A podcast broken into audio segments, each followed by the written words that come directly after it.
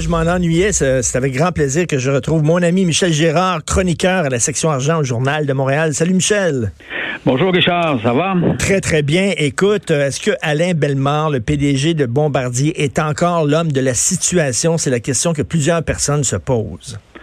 Effectivement, puis on a raison de se poser cette question-là parce que, écoute, à la lumière euh, de ce qui se passe chez Bombardier, surtout que là, ils ont mis en garde contre les des résultats euh, vraiment décevants, semble-t-il, qu'il va publier euh, le 13 février prochain. Euh, donc, et qui ont eu pour effet, évidemment, un effet bombe, c'est-à-dire qu'ils fait piquer du nez le titre de, de 36 la, la, semaine dernière. Or, on se rend compte, on se rend compte que bon depuis, écoute, ça fait quand même cinq ans qu'il est là. là. Alors, hmm. euh, on, évidemment, on l'avait embauché dans le but de sauver Bombardier, qui euh, en arrachait à l'époque. Euh, à l'époque, elle était la compagnie était dirigée par fiston Pierre Baudouin, le fils de Laurent Baudouin. Et puis, on a remplacé Pierre Baudouin parce que la compagnie, en 2014, en arrachait avec, évidemment, des grosses dépenses pour le développement de la C-Series. Ben oui alors euh, qui avait entraîné la compagnie évidemment dans, dans, dans, un déficit euh, assez imposant. Fait que là, on, s'est dit, euh, on a besoin d'un sauveur, et puis on est allé chercher Alain Bellemare, et puis après cinq ans, on peut quand même conclure qu'il ne fut pas le sauveur espéré. C'est la, la moindre des choses. D'ailleurs, il est arrivé, quand il est arrivé à la tête à titre de PDG de Bombardier, l'action valait 2 pièces 62 puis aujourd'hui une pièce 22. Bon. Oui, oui, c'est moins, moins de la moitié après cinq ans de grand ménage. En fait, le seul grand fait d'armes, c'est bon de le rappeler, qu'il a réussi euh, euh, Alain Bellemare, c'est de venir nous chercher 3,3 euh, milliards de dollars qu'on a mmh. investi 1,3 milliard dans la C-Series par l'entremise d'investissement Québec du, à, l'époque du gouvernement Couillard, et puis 2 milliards par l'entremise de la Caisse de dépôt et de placement dans Bombardier Transport. Le problème, c'est que notre 3,3 milliards, évidemment, est très précaire au moment où on se parle. Ça ne veut pas dire qu'on ne récupérera pas notre argent, mais en tout cas, au moment où on se parle, c'est très précaire. Écoute, en bourse, la valeur de la compagnie la valeur entière de la compagnie, c'est moins de 3 milliards, alors que nous, on a investi 3,3 milliards ben, pour avoir juste 16% de la C-Series et puis 30 de Bombardier Transport. Ben, voyons donc, c'est hallucinant, ça. Puis là, on a vu que Bombardier veut encore se retourner vers le gouvernement en demandant de l'argent.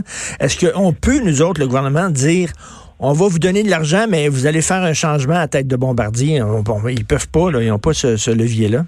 Ben, c'est-à-dire que tu peux, tu peux le demander. Tu peux, euh, la caisse de dépôt et de placement, quand tu as fait des, des gros investissements dans les entreprises, euh, fait évidemment sa liste de, de demandes. Mais tu sais, tu fais la demande, mais euh, en, en, toi puis moi là, évidemment, c'est la compagnie, le conseil d'administration, les actionnaires principaux. Et dans le cas de Bombardier, on sait que c'est la famille Baudouin-Bombardier qui contrôle l'entreprise. Euh, donc, euh, si eux, ils veulent pas, euh, ils veulent pas les accepter les demandes que mmh. fait la caisse ou le gouvernement, mais il, il se passe rien là. Alors là, là, toujours la même question qui revient, parce qu'on voit le jeu, hein, c'est toujours la même chose. On est, on en arrache, on a besoin d'argent de plus. Alors là, c'est toujours la, menace. Écoute, on va peut-être être obligé de fermer des, fermer des manufactures, etc. Puis là, c'est les employés qui vont tomber, qui vont tomber au chômage. Tu regardes, c'est toujours le même scénario là. Alors là, on fait quoi là? Est-ce qu'on investit davantage ou pas? Ça va être une grande question et un grand débat. J'ai hâte de voir euh, concrètement là, si effectivement Bombardier va oser va oser demander euh, d'autres centaines de millions de dollars à la Caisse de dépôt ou Investissement Québec et j'ai hâte de voir la réaction du gouvernement Couillard. Mais tu sais, on est toujours là devant, on a une espèce d'épée de Damoclès au-dessus de la tête. sais, euh, nous faisant euh, sentir coupables si on est, si, on les aide pas ben à survivre. Ben, tu sais, c'est parce qu'en même temps, on a tellement investi d'argent dans Bombardier. Là, ils nous disent, ah ouais, c'est un dernier petit coup, puis après ça, ça va être bien. Fait que là, tu dis, ben là, OK, Le je gros problème, mais c'est bien de le souligner, Richard, le gros problème, c'est que euh, on, le petit coup de plus, mais c'est parce que c'est un petit coup après un énorme coup. Ben oui. Et, et, et en plus, c'est de voir que, tu sais, l'entreprise, tu sais, quand on pense à la C-Series, là, écoute, ils l'ont donné, là. Ils ont donné le contrôle à Airbus, pas des farces. Ils l'ont donné. C'est incroyable. Euh, fait, que là, tu dis, ben oui, mais là, c'est quoi l'enjeu? Tantôt, ils vont donner quoi? Ils vont donner Bombardier Transport? Écoute, euh, moi, je pense que peut-être qu'on s'en va vers euh, une manufacture de biscuits, tant qu'à faire. mais tu sais, il y a des Anglais qui disent Don't put good money over bad money. C'est-à-dire que quand tu fais un investissement puis ça donne rien, tu as perdu de l'argent, ben remets pas de l'argent par-dessus, ça donne rien. C'est ça. Sauf que là, on fait jouer toujours Bombardier, qu'est-ce que tu veux, c'est un ancien fleuron, ben il faut le dire. Ça a déjà été un fleuron et un vrai.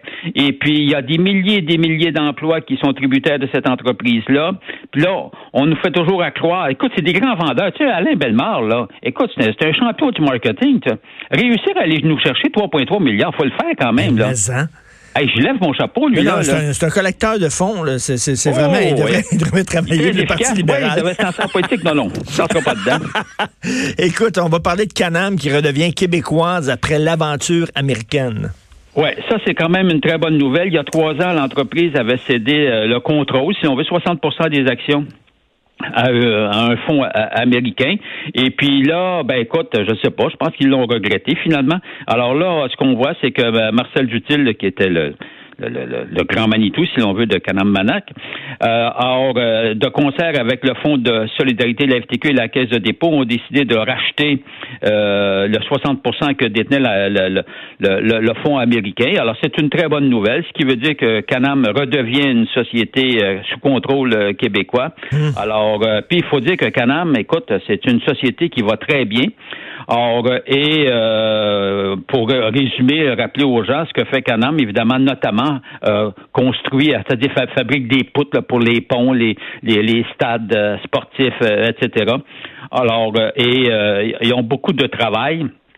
Alors, et l'entreprise va bien, ben tant mieux, c'est une très bonne nouvelle. Au moins, s'il se passe quelque chose, c'est les décisions, on va les prendre chez nous, Ben oui, ben oui, parce que là, on a vu on a contrôle dans ce temps-là. On a vu des centres de décision qui ont quitté le Québec pour s'en aller aux États-Unis, puis c'était pas génial, ça. Ben non, ben on a seulement à se rappeler la toute récente euh, aventure de Rona, hein. Et euh, écoute, qu'est-ce que tu en penses aussi, la, perte de sièges sociaux au Québec? On a vu ça, on a des sièges sociaux de façade. ça, c'est quand même symbolique du déclin économique du Québec, non? Oui, ben en fait ça, on l'a, tu sais, ça fait longtemps que ça que ça perdure ce, phénomène-là.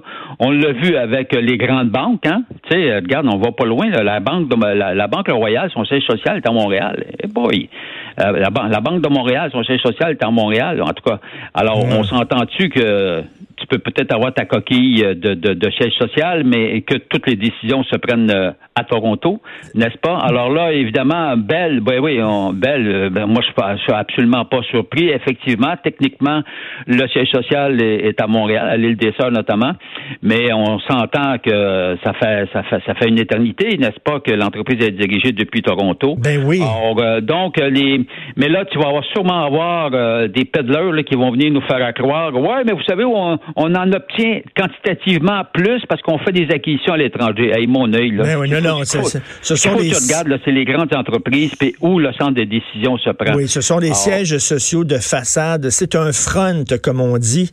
Euh, Michel, c'est très le fun de te reparler. Donc, euh, chroniqueur à la section argent, Journal de Montréal, Journal de Québec. Merci beaucoup, Michel. Bonne journée.